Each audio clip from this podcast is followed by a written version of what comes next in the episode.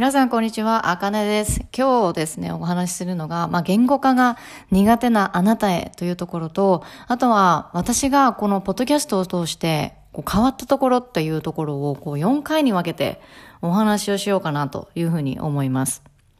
でね、あの、まあ、私が、そのポッドキャストをして変わったところ、あの、4回に分けてお話しする今日は一つ目をお話しするんですけど、その前に、まずなんで私がポッドキャストを始めたのかというところを、あの、お話ししようかなっていうふうに思います。あの、ポッドキャストの配信、ポッドキャストあかねナイを配信し始めて約2年が経とうとしています。えっ、ー、と、今年の5月、5月の18日かなで、えー、2年目に、えー、入るんですけれども、丸2年に入るんですけれども、えっ、ー、と、やっぱ最初、ポッドキャスト始めた時、何話したらいいかわからなかったんですよね、本当に。全然わからなくって。で、一人でやっぱり話をするのも、あの、10分っていうのが限界であったりだとか、こう、言いたいことっていうのをこう噛んじゃって、あ、もう一回収録し直さないと、とかっていう風になっていました。で、言いたいことも、こう、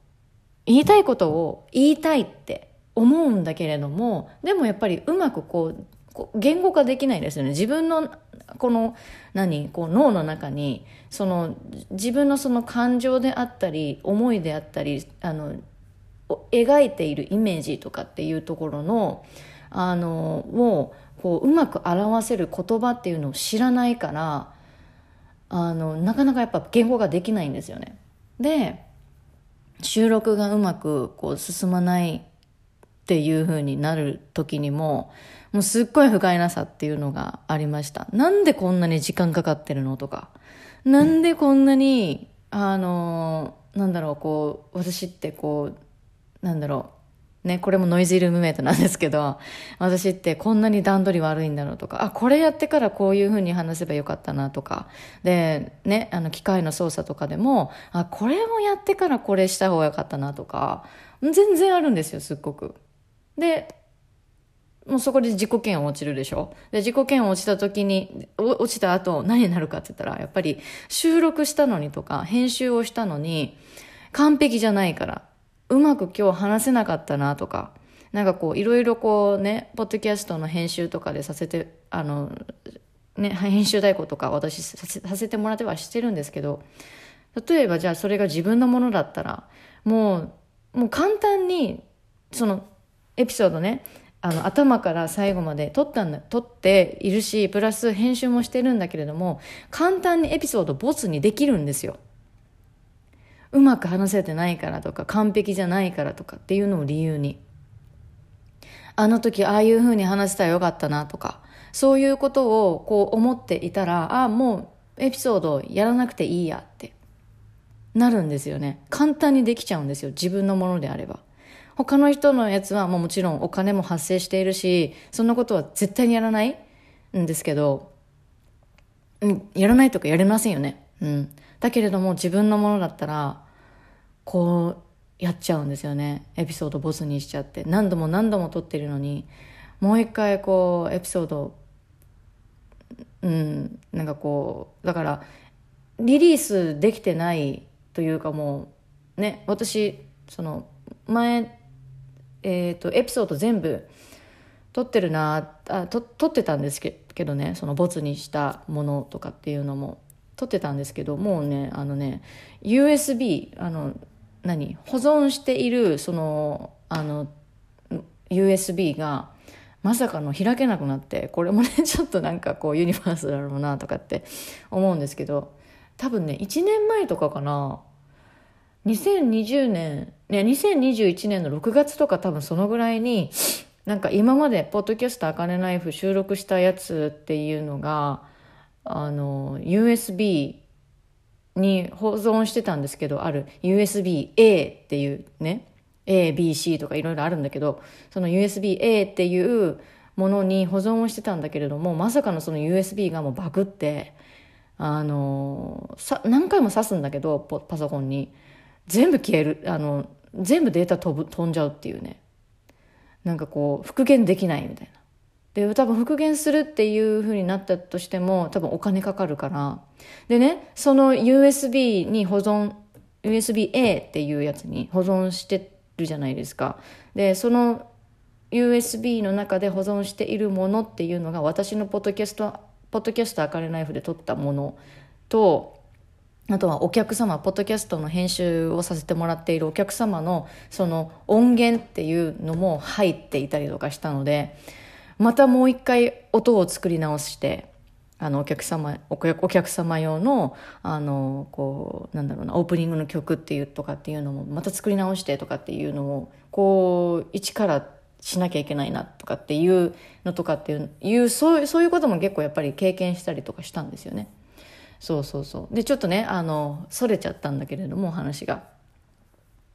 だからこう何分もこうやっぱりかけて撮ったエピソードだとかこうもうほんそれそれはもう簡単にもうボツにできちゃってできちゃってで今考えたらもったいないなもう出しとけばよかったなあの時の気分を出しときゃよかったなって本当に思うんですよ。今となってはね。これあの自分のために出しときゃよかったなってすごい思うんですよね。で、今その日曜日、毎週日曜日のその17時の配信っていうのをさせてもらってたりとかするんですけど、やっぱりそのポッドキャストの配信をさせてもらう、あ、しだしてからの当分、当時当分の間、まあ、当時の間っていうのは、もう不定期系、不定期更新。もうめっちゃしてたんですね。不定期更新っていうのを。で、不定期更新をやっていたりとかしたら、やっぱりこう、聞いてくれる人なんてやっぱりつかないわけなんですよね。そうそうそう。で、あの、再生回数、私、実はこれ4回のところから入ってます。4回ね、この4回っていうその例えばまあ例えばねそのポッドキャストの私あの、えーと、ポッドキャストとビジネスを掛け合わせたこのマスタークラスっていうのも4月の18日からねあの開催をさせてもらうもらもらってでプラスそこでもあのポッドキャストの始め方っていうのも説明しようと思うんですけどそのねポッドキャストをあのなんだろうなこう何話そうとしたか忘れちゃったけど。またこれねちゃんとカンペ見ながら見てるんだけどなんかもう話したいことがありすぎて何言ったの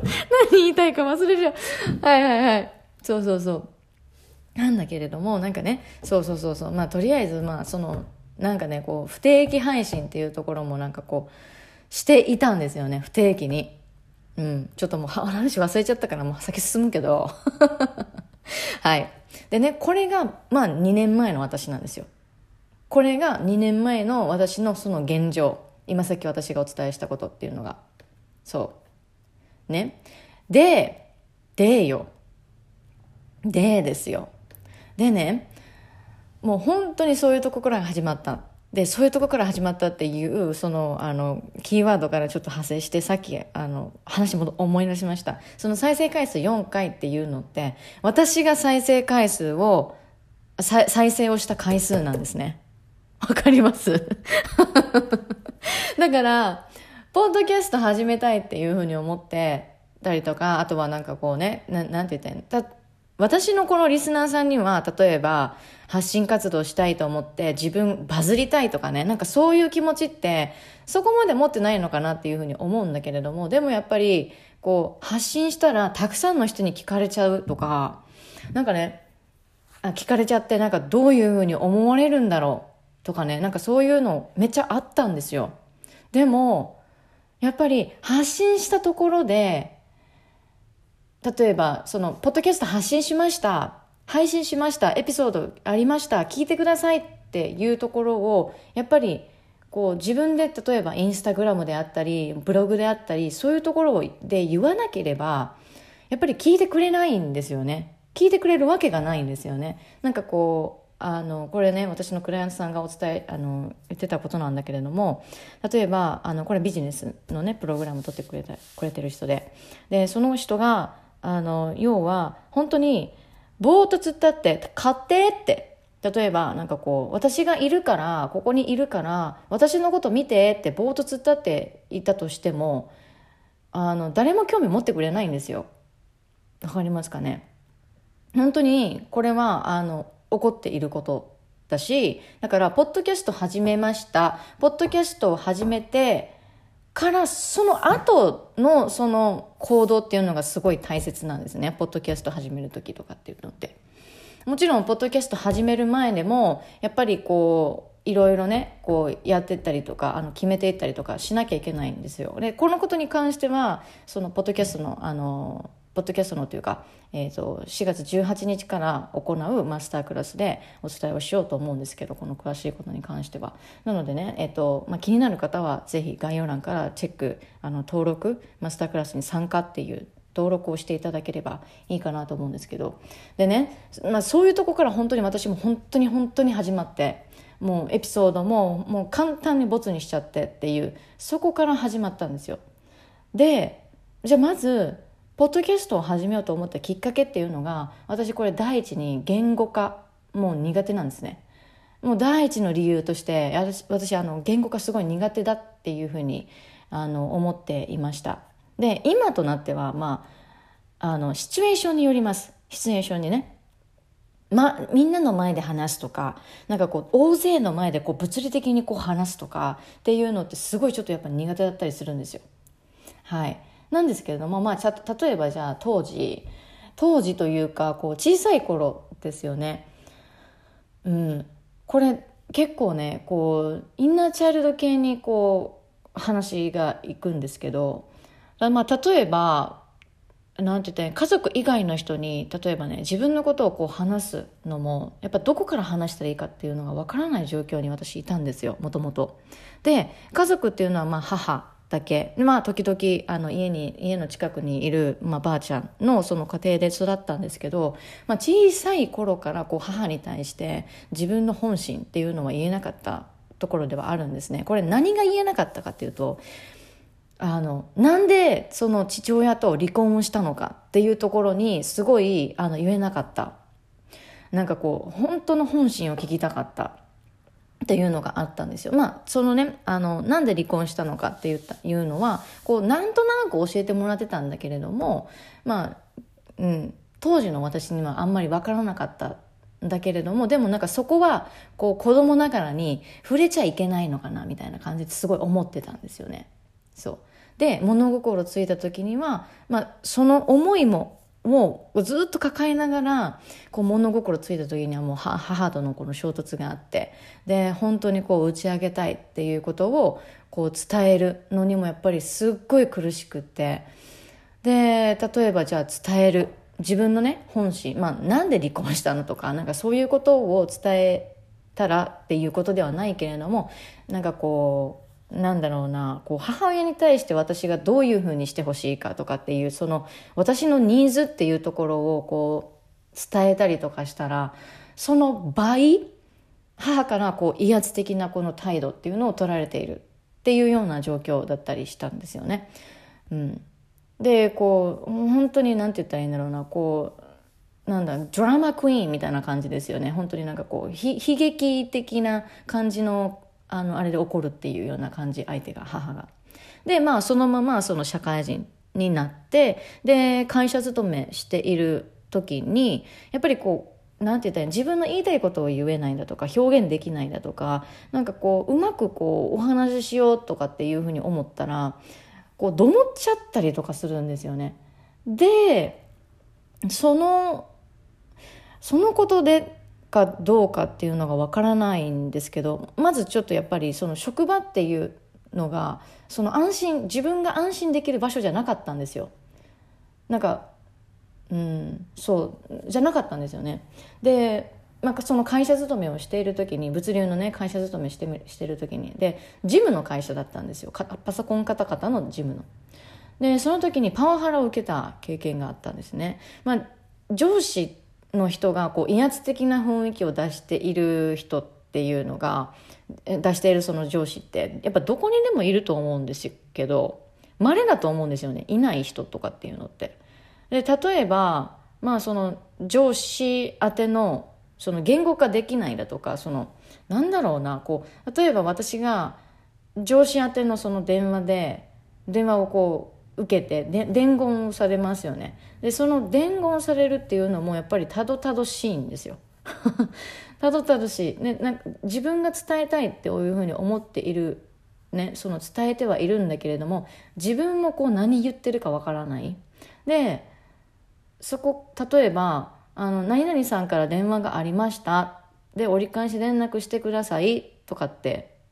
上司に伝えるじゃないですか。その上司もねちょっと意地悪だなっていうところはすごいあったんですよ。じゃあ私がこうお伝えをしましたよね。しますよね。返信してください。私ただそれを言うだけだと思うんですよね。私の役割って。でそれ以上のことは私分かんないわけなんですよ。だからあの返信してあの何？かけ直してくださいって言われた後になんかこうえそれって俺が本当にせないかんのんだろうか？みたいな感じのことをこうちょ上司もあんまりその なんて言ったらいいんだろうな、うん、よく分かってなかったんでしょうね多分ね。なんかうんななんでしょうか？分かんないです。あの私がそれをこう受け入れられるなんて言ったらいいんだろうなこう要はうんなんて言ったら私もちょっとやっぱりイエスマンだったところがあるんですよ。うん、どあのなんかこう何かこう聞か相手から聞かれたりとかしたら「いやちょっと分かんないです」とかだったり「ちょっと分かんない。けれどもなんかこう調べてみる」とか、うん、なんかそのねそういう感じのところがあったりとかあとはこうねこうなんて言ったらいいんだろうな。こう伝えてはいるんだけど本当にやっぱりこう自分でも何言ってるかわからない状態にもなってくるわけなんですよねそしたら上司からやっぱり出直してきてとか何言ってるかわからへんとかあのもうちょっとこう要約してからやってあの連絡してきてっていうのをこう言われることが何度もあるんですよね。でそういう何度も何度も言われてるんだけれどもでもやっぱり自分の中でどういうふうに伝えたらいいかわからないからこう質問された時でもやっぱどもっちゃうわけなんですよ。うん、で私のこと私が言いたいことって何だろう？で私これ言いたいこと言えないのってなんかもしかしてこれ病気なんかなとかなんか病院行った方がいいんかなとかもう本当にそこまで行ったんですよね。でやっぱり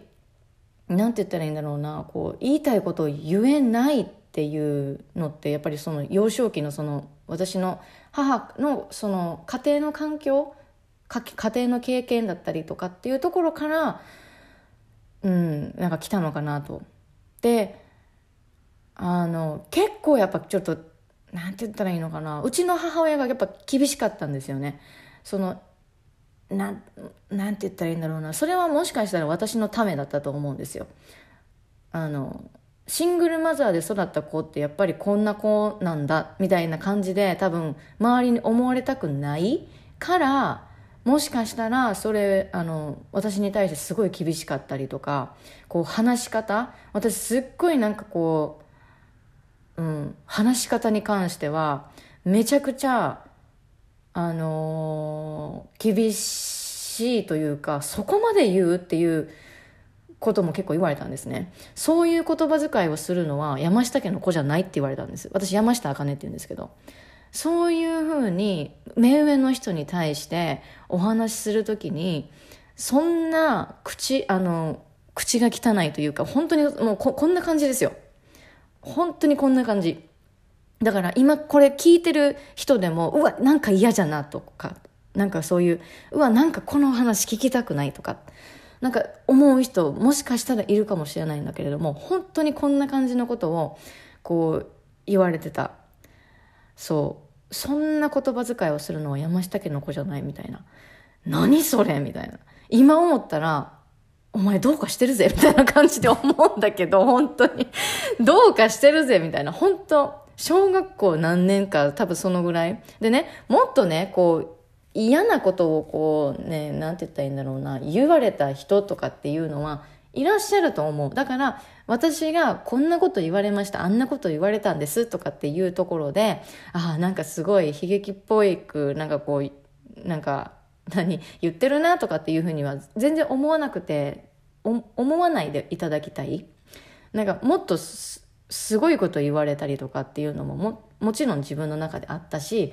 なんて言ったらいいんだろう。もっとねひどいこと言われてるっていう人ってやっぱりこの世の中いると思うから本当に。でねやっぱりそういうふうにこう話を戻すとあのそういうような経験っていうのが自分の中であったからその社会に出てもやっぱりこうなんだろうなこう簡潔に綺麗に、まあ、上司って本当に時間がなかったりとかっていうのがあるじゃないですか。なのでこう簡潔に綺麗にまとまった話をしなきゃいけない。そうしないと多分母の時みたいにそのひどいこと言われたりだとかするんじゃないか。であとはこうそこからやっぱり感情のそのフィーリングで怖いだとかビクビクするとかっていうようになってやっぱり次第に何を言いたいかもわからなくて結論仕事ができなくなったんですよね。で結結論ねこれあの鬱になったんですよ。会社に行けなくなったんですよ。会社に行こうと思ったら吐き気がする。なんかそそういう感じ。うん。であのこれ言っていいかどうかわからないけど当時の上司に山下さんと山下さんがこうねやっぱりその仕事もうまくい回らなくなるわけなんですよね。で回らなくなってで仕事の中でこうなんだろうな後戻りできないような状況っていうのを私がこうやっぱりこう負の連鎖に入っているからそういう状況を作り出してしまうんですよね。でそういうことに関してそういう今の私の状態に関してあの上司が言うんですよ。山下さんと。あの私あのこれ僕にはお手上げやと。でお手上げでもう山下さん多分病院行った方がいいよっていうふうに言われた時にこれは病院行った方がいいよというかこういうふうに言われてないんですよ。私が実際に言われたのが「山下さん病院行きやわ」って言われたんです。えってなるじゃないですか。で自分自身でもやっぱりあのどこか病気なんじゃないかとかこれちょっとやっぱり多分多少やっぱパニックっていうのは入ってたと思うんですよ。パニック症状みたいなのは。うんそう。で上司と話す時にやっぱりビクビクするしもう言葉がもどもるしもう自分の言いたいことも言えないしでしまいにはそんなこと言われるし。本当にもうこれパワハラですよね本当にね。私的にはそれがすごいやっぱショックだったしあのパワハラかなパワハラだろうなっていうふうに思うんですけど。でねもう本当にあのそういうことがあったわけなんですよ。で私の中でその自分の言いたいことを言うこととかうんなんかこうそういうのを経てあなるほど私言語化がすごい苦手なんだなっていうのをこう自覚したっていうのが結構やっぱり初めだったりします。だからあのまあいろいろ鬱になったりだとかこうパワハラを受けたりだとかなんかそういうところをなんて言ったらいいんだろうなこう経験してでやっぱり今の自分嫌やわこんな自分嫌やわっていうふうに思ってでちょっとこの言語化っていうところをこう極めていかないとやっぱりいけないよななんかそそそこを、ま、なんかこう私は強くしたいなっていうふうに思ってそれをやったんですよね。であのこれは2つ目の理由なんですけどやっぱりやっぱりというかこれはあのマスタークラスで以前のあのポッドキャストのねマスタークラスでもお伝えをさせてもらってたりとかするんですけど、まあ、海外に住む友達の応援のために、えーと、ポッドキャストを始めました。で私がポッドキャストをあの本格指導し始めたのが2020年の8月で実は2020年の5月頃からもう始めてたんですね。もうアカウント作ってたんですよ。で始めていて Hello? みたいな感じのそのエピソード1聞いてもらったら わかると思うんですけどそこから始めたんですね。でその頃もう2020年ですよ。2020もうコロナですよね。コロナ禍でのもうあの真っ真っ只中。でその頃のその、ね、海外に住む友達への応援のためにこうなんかこう何か伝えたいなっていう気持ちがあったんですよね。でちょうどその頃私と仲いい友達が海外にいてでいたんだけれどもそのお友達がちょうどやっぱりそのコロナっていうところもあってやっぱ仕事がなくなってしまったんですよね。でそこからやっぱりこう体調を崩してしまったんですよ。でなんとかこうあの元気づけたいな何か始めたいなあこれはもしかしたら何かそのなんだろうなこうなんだろう電波というか、その時の私は電波で 皆さんをこう元気づけたいみたいな 感じのことを思ってたんですよね。で、そういうふうに元気づけようっていうふうに思ったのがポッドキャスト。で、本当はね、物資を送ろうかなって思ったんですよ。元気づけるために日本から。でも、当時私、物流の会社に勤めていたこともあって、その物流の遅延っていうのがあったんですよね。税関が全く動かない。コロナの影響で。そう。税関全く動かないから物も運べない。物も何も全然もう本当にもう滞っている状態。だからもう形のないものだけどエールを送ることができるものってなったらもう私今これもうインスタグラムでの発信だとかっていうのももちろんそうだしななんだけれどもなんかこう私的にもこのポッドキャストっていうのはずっと前からやりたかったことだったりとかするんですよ。でだからこうポッドキャストを始めようっていうところからこう入りました。で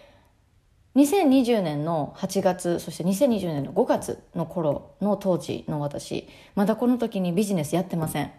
でビジネスやってないけどよくよくはこう自分でビジネスやっていくのかなっていうのが頭の片隅にあったんですよね。そう。でそういうのがこうこの2つが私のポッドキャストを始めようと思ったきっかけなんですね。でじゃああかねがポッドキャストを配信して変わったこと1つ目これちょっとお話ししようかなって思うんですけど1つ目にやっぱりいいことこれメリットメリット1つ目ですよね。ポッドキャストを配信していてよかったこと1つ目やっぱ私らしく自己表現できるようになったんですよ。で自分のこの言語化できないっていうところをこれ思い込みだったなって思うんですね。まあそれもあのどういうふうに考えたのかっていうのも、まあ、よくよく話していったりだとかあの今回のあの Beast Abundance Life Master クラスで、えー、お伝えをするんですけどあのやっぱその思い込みだったっていうところにすごく気づいたんですよね。そのそれで気づいたことになんか気づいたことでやっぱ言いたいことっていうのをポンポンポンポン言えるようになったんですよ。まあ最初はもう本当に当時の頃って本当内容ぐっちゃぐちゃだったんですよね。自分の中で話すこと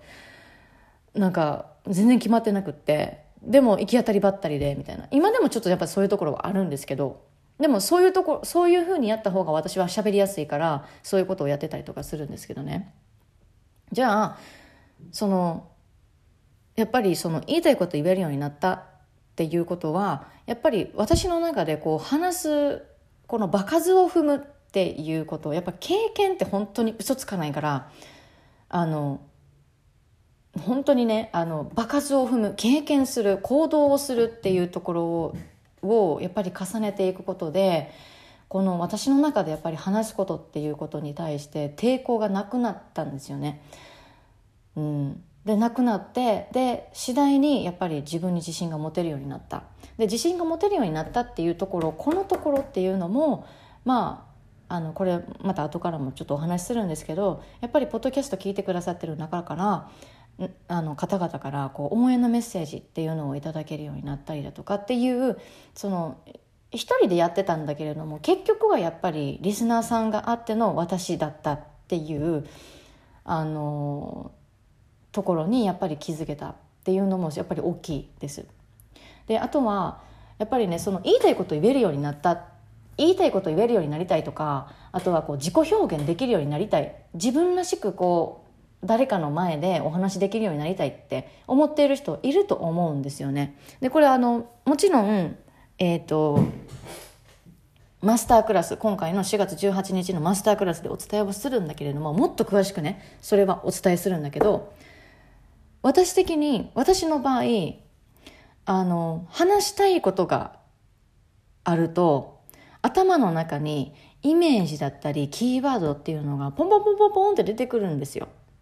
でもね、そのキーワードだったりイメージっていうのが全部同じように関連してないように見えるんですね。全く違うジャンルの、あのー、なんだろうな、こう言葉がポンって出てきたりだとか、そういうことがあるわけなんですよ。そう。で、このキーワード、出てきたキーワードだったりだとか、自分が頭の中でイメージしている、そのイメージのそのピクチャーっていうのを OK じゃあ言語化するってなったら綺麗にとか相手に分かりやすくとかあとは一文で伝えないとこう相手に伝わらないんじゃないか。っていう考えを持っていました。本当に。これ持ってたんですよね。こういう考え方を。でもねその考え方を持つっていうのもそれもあの自分の選択なんですよね。綺麗に話さないといけない。相手に対して分かりやすく一文で伝えないと相手に伝わらない。もっと詳しい何かちょっとこうなんだろうなあのうんなんて言ったらいいんだろうこう漢字難しい漢字だとだったりだとかそういうことを言う言わないと多分伝わらないとか、うん、そういう考えを持つっていうのももちろんオプションあのオプションじゃないな選択の一つとしてあるんですけどもう一つの選択の方法っていうのがあるんですね。その方法を私はあの選びました。でねその方法っていうのはもうイメージを浮かんだこと。そのイメージが浮かんだ浮かんできたままその言葉を言ったわけなんですよ。自分が今抱えている、今ピクチャーで頭の中で思い出しているそのことっていうのを、もう、あ、こういうものがあってね、ああいうものがあってね、こういう風にしている風景がすごい見えるとか、そういう伝え方っていうのをしました。もう言葉にしたんです、イメージを。あとは自分の感情っていうのを言葉にそのまますることに徹底しました。悲しい、嬉しい感覚、あと、なんかこう、ふわっとしたしてるんだよねとか、ポワポワしてるんだよねとか。ね。それに徹底したんですね。で、感情をやっぱりこう、言葉にすることっていうのって、こう、具体的じゃないし、相手に話しても伝わらないんじゃないかと思いません？どこか。相手に対して伝え、相手を相手に伝えるには、もっと詳しいことを言わないといけないとか、こう、もっと具体的に分かりやすく言わないといけない。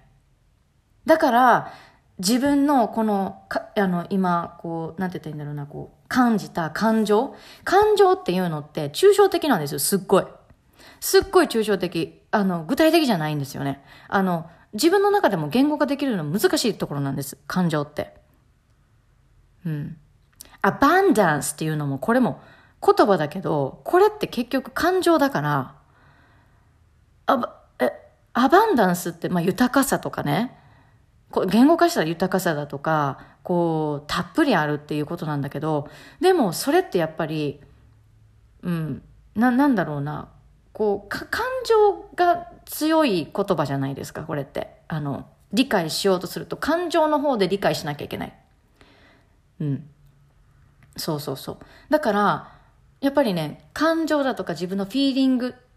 ていうところって、あの、自分でもやっぱり分からなかったりするんですよ。で、この言語化っていう、この思考っていうところは、大体8割自分が、こう、なんて言ったらいいんだろう、こう、理解できていて、とか、なんかそういうところなんですよね。で、相手に、じゃあ言語化をして、えー、伝えるって言ったら、相手に対してやっぱりわかる。あ相手に対して、なんて言ったらいいんだろう。こう、あの、こう、何、90%の理解でわかる、あの、理解してもらえる。言語化っていうところは、伝えるっていうところだから、そういうふうにななるんですけど、もう本当にね、あの、いろいろいろいろこう言語化するのがちょっと苦手とか、言語化するのにすごい時間かかるとか、あとはこう自分の言いたいことを言いたいっていうふうに思ってるんだけれども、どういうふうに話したらいいかわからないっていう人めっちゃいると思うんですよ。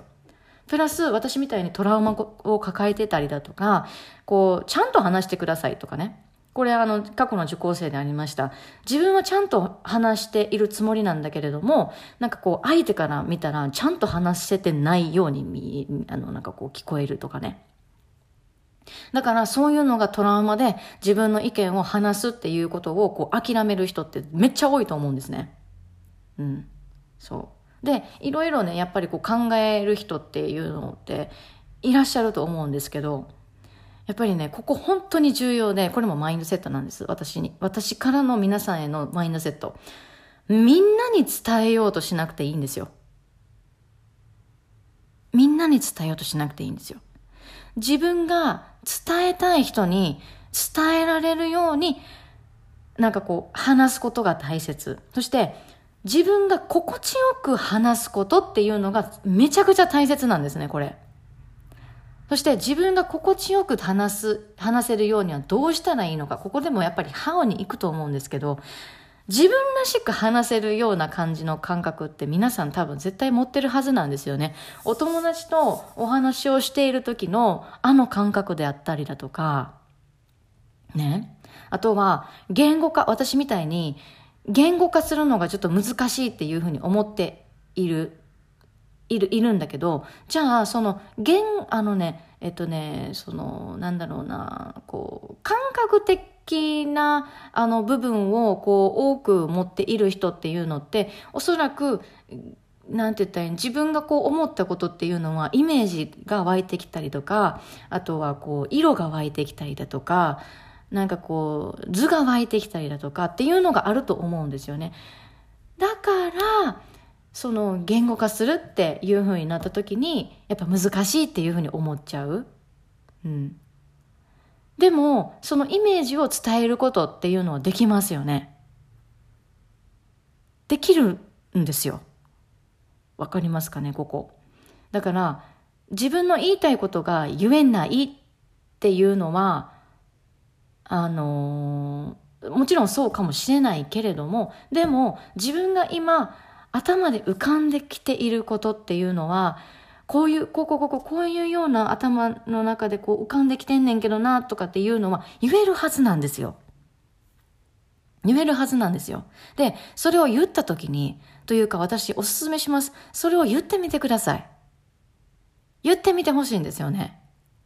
そしたら、自分の中でのセルフケアになるから。セルフケアになるんですよ。で、そういうことを、どんどこどんどこどんどこどんどここう、経験を重ねていったら、次第に話すときに、すごく、あの、なんて言ったらいいのかな、こう、深みが出てくるって言ったらおかしいけど、ななんて言ったらいいんですかね。でも、ほ、本当にこう、あの、私1年半前の私だったらこういうふうに話してないんですよね。話せてないんですよ。自分の言いたいことを。そう。でも、練習を重ねることによって、プラス、自分が今できること。ね、イメージを言語化することっていうところを、やっぱりこう、徹底、そ、そこにね、こう、エネルギーを注ぐというか、そこを意識しながら、私はこれができるから、私はこれをしていこうっていうのがあると思うんですよね。それ、それに気づけると思うんですよね。どうでしょうか今聞いてくださっている方。ね。だから、あの、プラス、やっぱりそのみんなに伝えようとしなくてよくって、自分が伝えたい人、に伝えられるようにやっぱりすることっていうのが本当に大切なんですね。うん。やっぱ結局そこかなと。その自分が伝えやすい方法で自分が伝えたい人に伝える。みんなに伝えようとして、しなくてよくって。で、プラス、こう、みんなに伝えようとしなきゃいけないっていうふうに思うから、綺麗に言わなきゃいけないとか、ああ、もう全部こう、なんて言ったらいいんだろう、相手に分かりやすく言わなきゃいけないとかっていう、その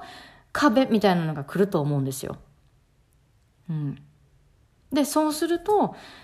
やっぱり自分の中で限界を作ってしまって、ああ、やっぱり私自分何もできないんだとか、ああ、やっぱり自分何もこう、お話しするのうまくないなって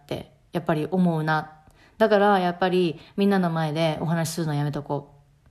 そこに行くんですよね。知識とか情報が、が、を伝えるっていうのが全てじゃないんですよ。発信するときとか、相手に伝えるときとか。自分の感情、今思っている感情、こういう、なんて言ったらいいんだろう。例えば、アバンダンスっていう言葉。アバンダンスっていう言葉を聞くと、私の感情はこういう風になります。なんかこう、内側からこう、あったかい感じが来て、こう、こう、なんて言ったらいいんだろうな、こう、感謝っていう気持ちがこう、溢れ出るんですよね。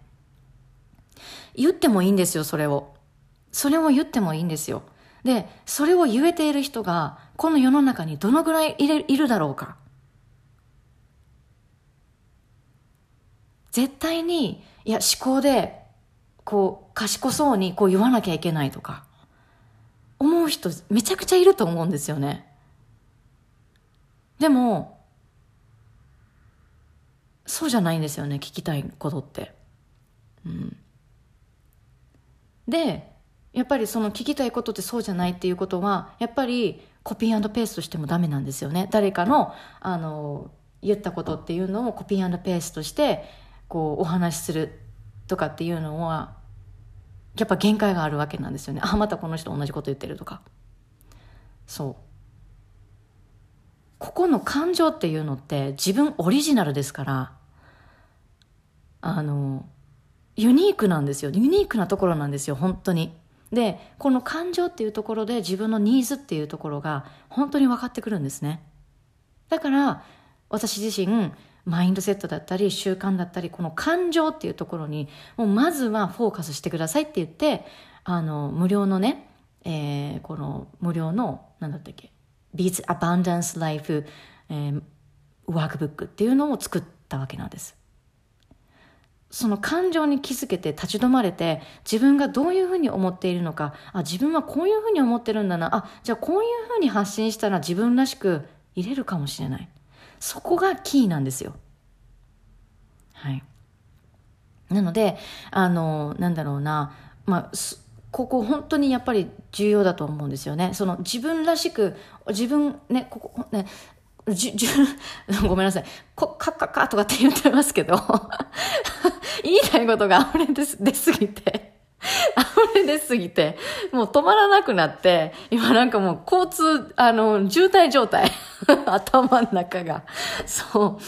う。ごめんなさいね。そうそうそう。だから、本当にこういうところっていうのをすごい大切にしてほしいんですよね。自分オリジナル。うん。私、感情は自分のそのまんまの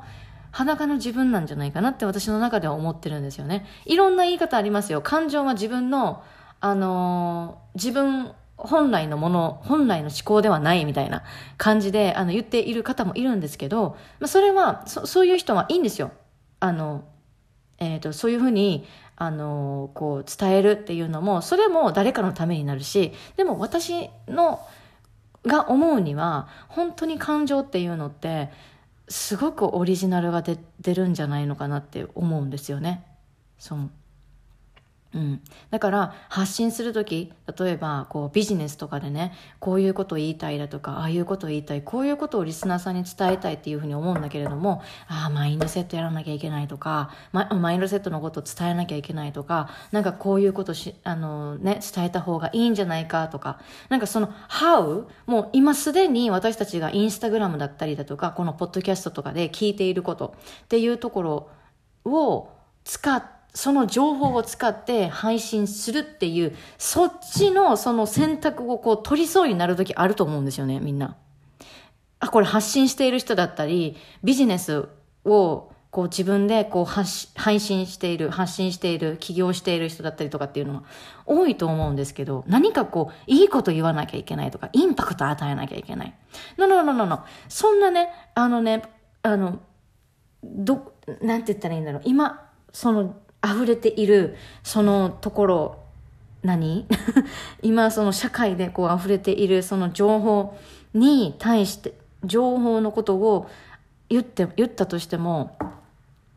やっぱり、まあ、もちろん響く時もある響く時もあるけれどもやっぱりこう発信しているこの自分としてはもっとやっぱりオリジナルなことを言いたいとかもっと自分のこう経験とかっていうところをこうねあの、リスナーさんに対してお伝えしたいとかっていう人も、中には絶対いると思うんですよ。私らしく話したいっていうのは。うん。やっぱね、私らしく話したいっていうのって本当にこの自分オリジナルっていうところにつながるんじゃないかなっていうふうに思います。なので、こういろいろね、やっぱり結局、その、あの、やっぱりそういうところが重要っていうふうに気づきました。みんなに伝えようとしなくてよくて、とか、あとは自分が伝えたい人に伝えられるように、あとはこう感情をそのまま言葉にするっていうところもね、これね、今私このいうふうにこう話したりとか、あの、したんですけど、でね、今回このポッドキャストをこう配信して変わったこと一つ目、ポッドキャストを配信して、ポッドキャストをやり出して良かったこと一つ目っていうのをね、お話ししたんですけど、あの、まだあと3つ続いたりとかするんですけど、本当にポッドキャストでたかがポッドキャスト、されどポッドキャストなんですよ。本当に。で、ポッドキャストのこの配信をやっぱり始めたいなって思う人だったり、あとはこうビジネスっていうのをこうすでに、あの、あの、すでにしている人っていうのももちろんそうだし、あとはこれからこうビジネスをしていきたいっていう人でも、あの、自分のこと話さないといけないじゃないですか。自分のことを知ってもらう必要があるんですよね。あの、お客さんの悩みを解決したいっていうふうに思う時思思うっていうふうになったら自分もやっぱりこう自分ってこういう人でこういうことを経験してきてっていうのをやっぱり相手に伝えなきゃいけないんですよこれどうしてもここは通れんなあの通通らないといけない道だと思うんですよね。うんあとは、こう、やっぱり、こう、ビジネスを今している人、もしくは、これからビジネスしていきたい人でも、発信っていうところ、この SNS っていうところでは、本当に、あの、これ私 SNS はギフトやと思っていて、ね、私インスタのアカウント2回バンされたから、もしかしたら、皆さんの中でね、あの、知っている方、もしかしたら知らない方、いらっしゃるかもしれないけれども、でも、インスタグラムのこの SNS とかっていうのって、本当にギフトなんですよね。で、インスタグラムだったり、例えばね、ライブ、インスタグラムでだったら、インスタライブっていうのがありますよね。で、ライブでだったら、あの、配信とかっていう風になったら、やっぱりこう、こう、億劫にな、なんかこう気持ちになる人、足止まってしまう人。ライブみんなしてるからなんかした方がいいんかなとか、ライブなんかしてみたけれどもなんかちょっと違うなとかっていうふうに思う人。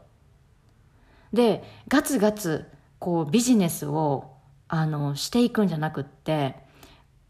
してしていくんじゃなくてとか、あとは自分に合わないこのビジネスの発信の仕方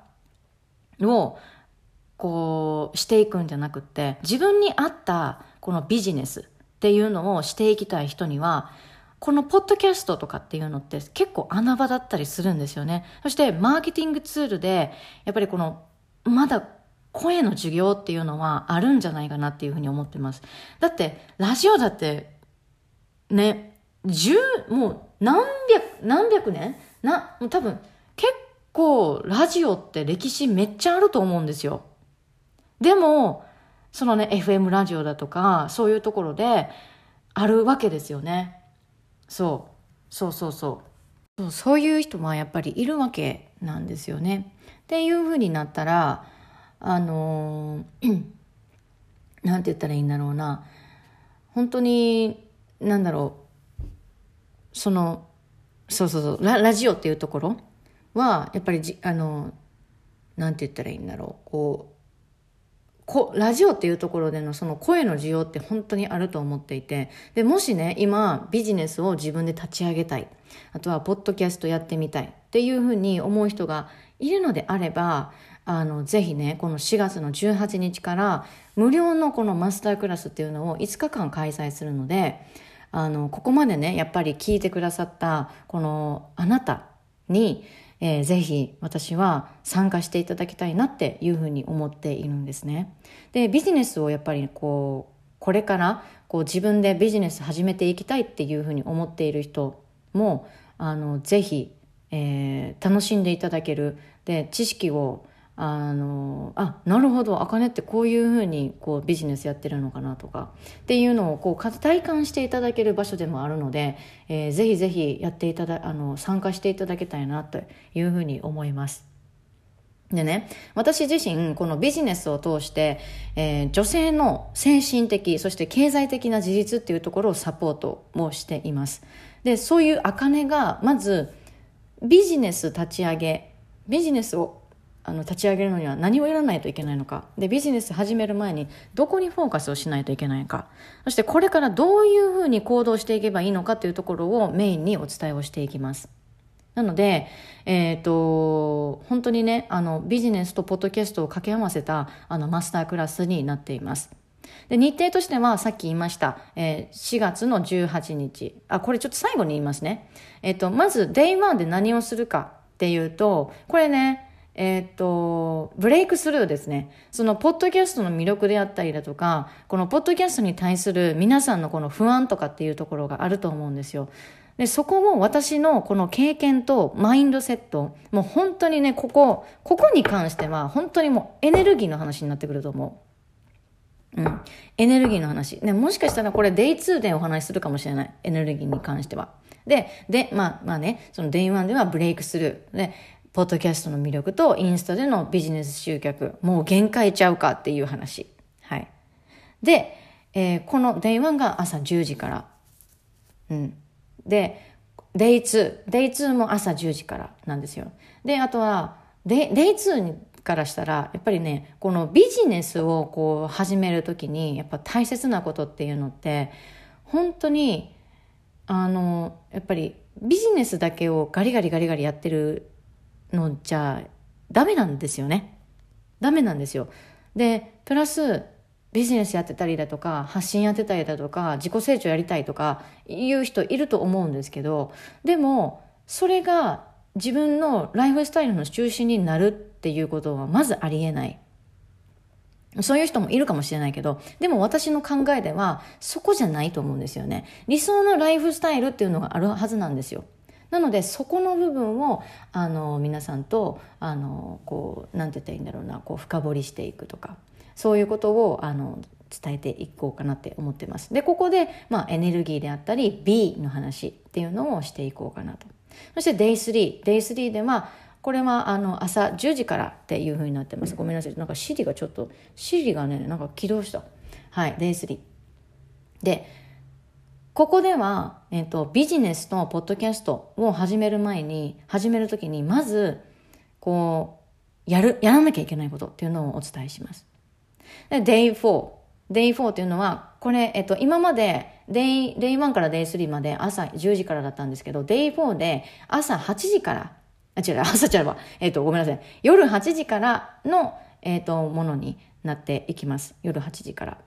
夜8時からライブでこちらはお話をします。そして、ビジネスオーナーがやっぱり知っておかないといけない自己成長。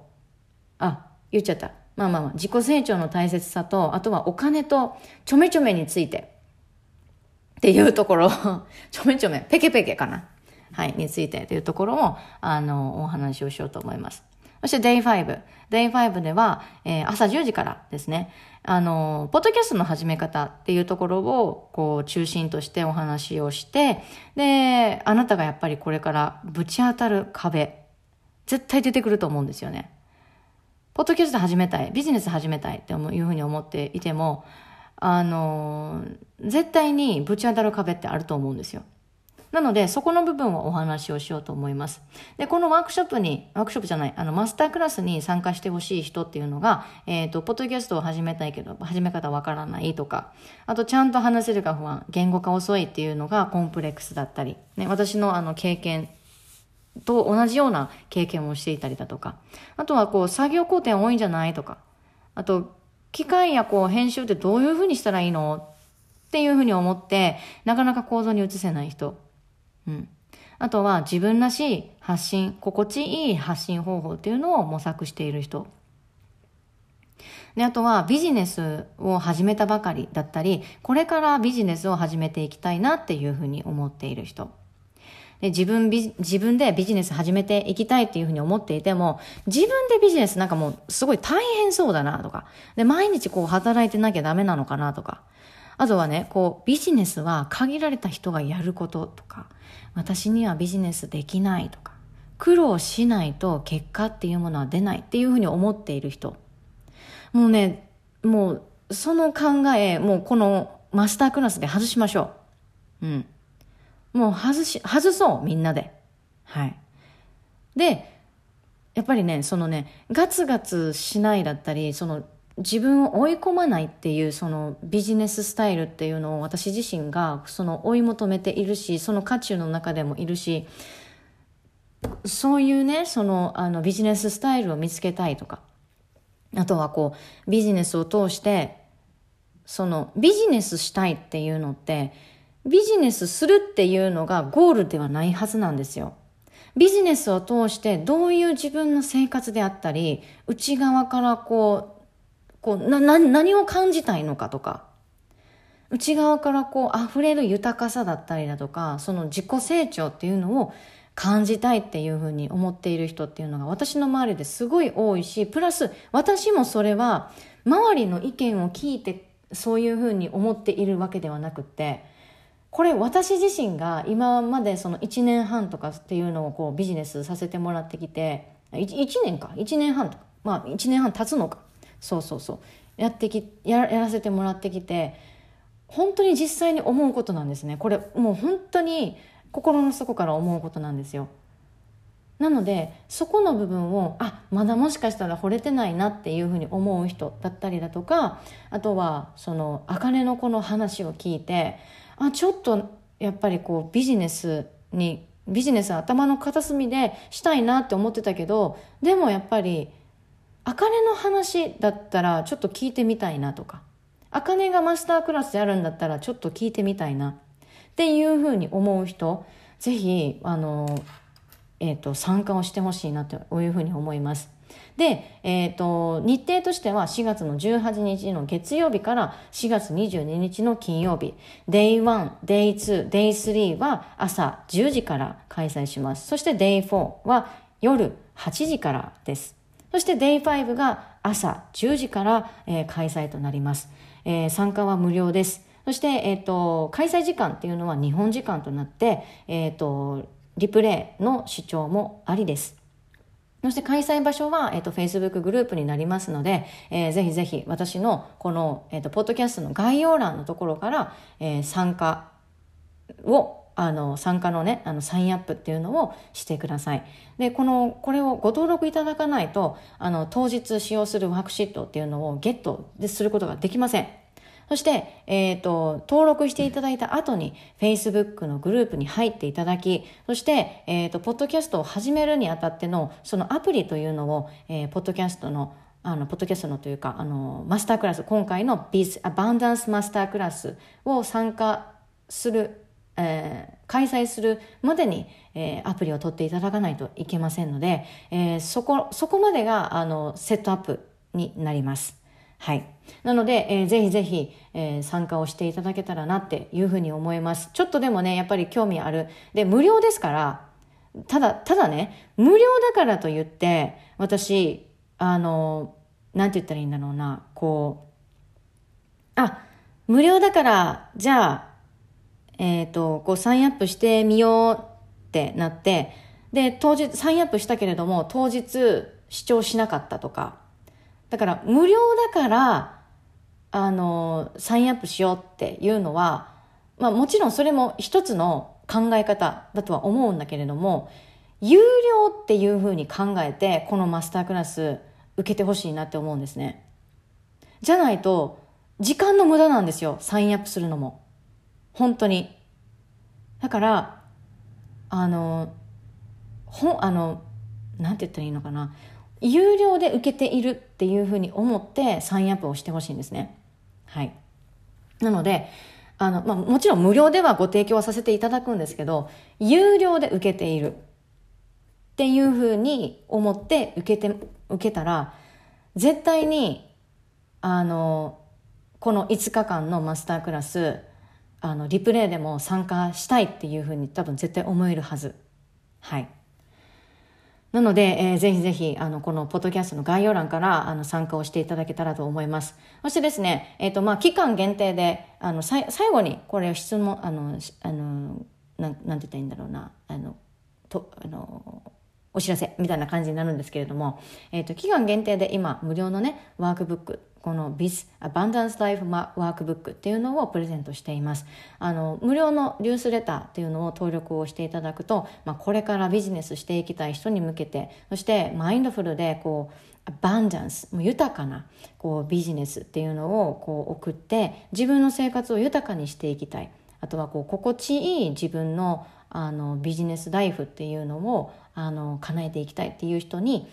絶対にやっぱり知ってほしいことっていうのをまとめたもう基本の基本マインドセットと感情習慣についてあとはこうフォーカスしたワークブックっていうのを期間限定でプレゼント中なので、えー、ぜひぜひこれもあの概要欄から、えー、URL ポチッとやってもらってニュースレターをあのして登録をしてみてください。なので、あの、まあ、最後にマスタークラスのお、あの、お伝えと、あとは、こう、無料のね、ワークブックっていうのを、えー、ニュースレター登録していただくと、あの、ゲットできるよっていうのをお伝えをしていた、いったんですけど、次に、まあ、お伝えをするっていうことになると、えっ、と、次のね、ポッドキャスト、次のポッドキャストは4月の13日、あ、明日じゃ明日明日、明日なんですけど、デイリーチェックインをさせていただこうと思います。デイリーチェックイン。デイリーチェックイン。ね。えっ、ー、と、自分と向き合う、この、あの、大切な時間として、この、あの、ポッドキャストあかねナイフ聞いていただければなと思います。はい。では、また明日お会いしましょう。Thank you so much for listening my podcast あかね Life and I'll see you next time. Bye bye.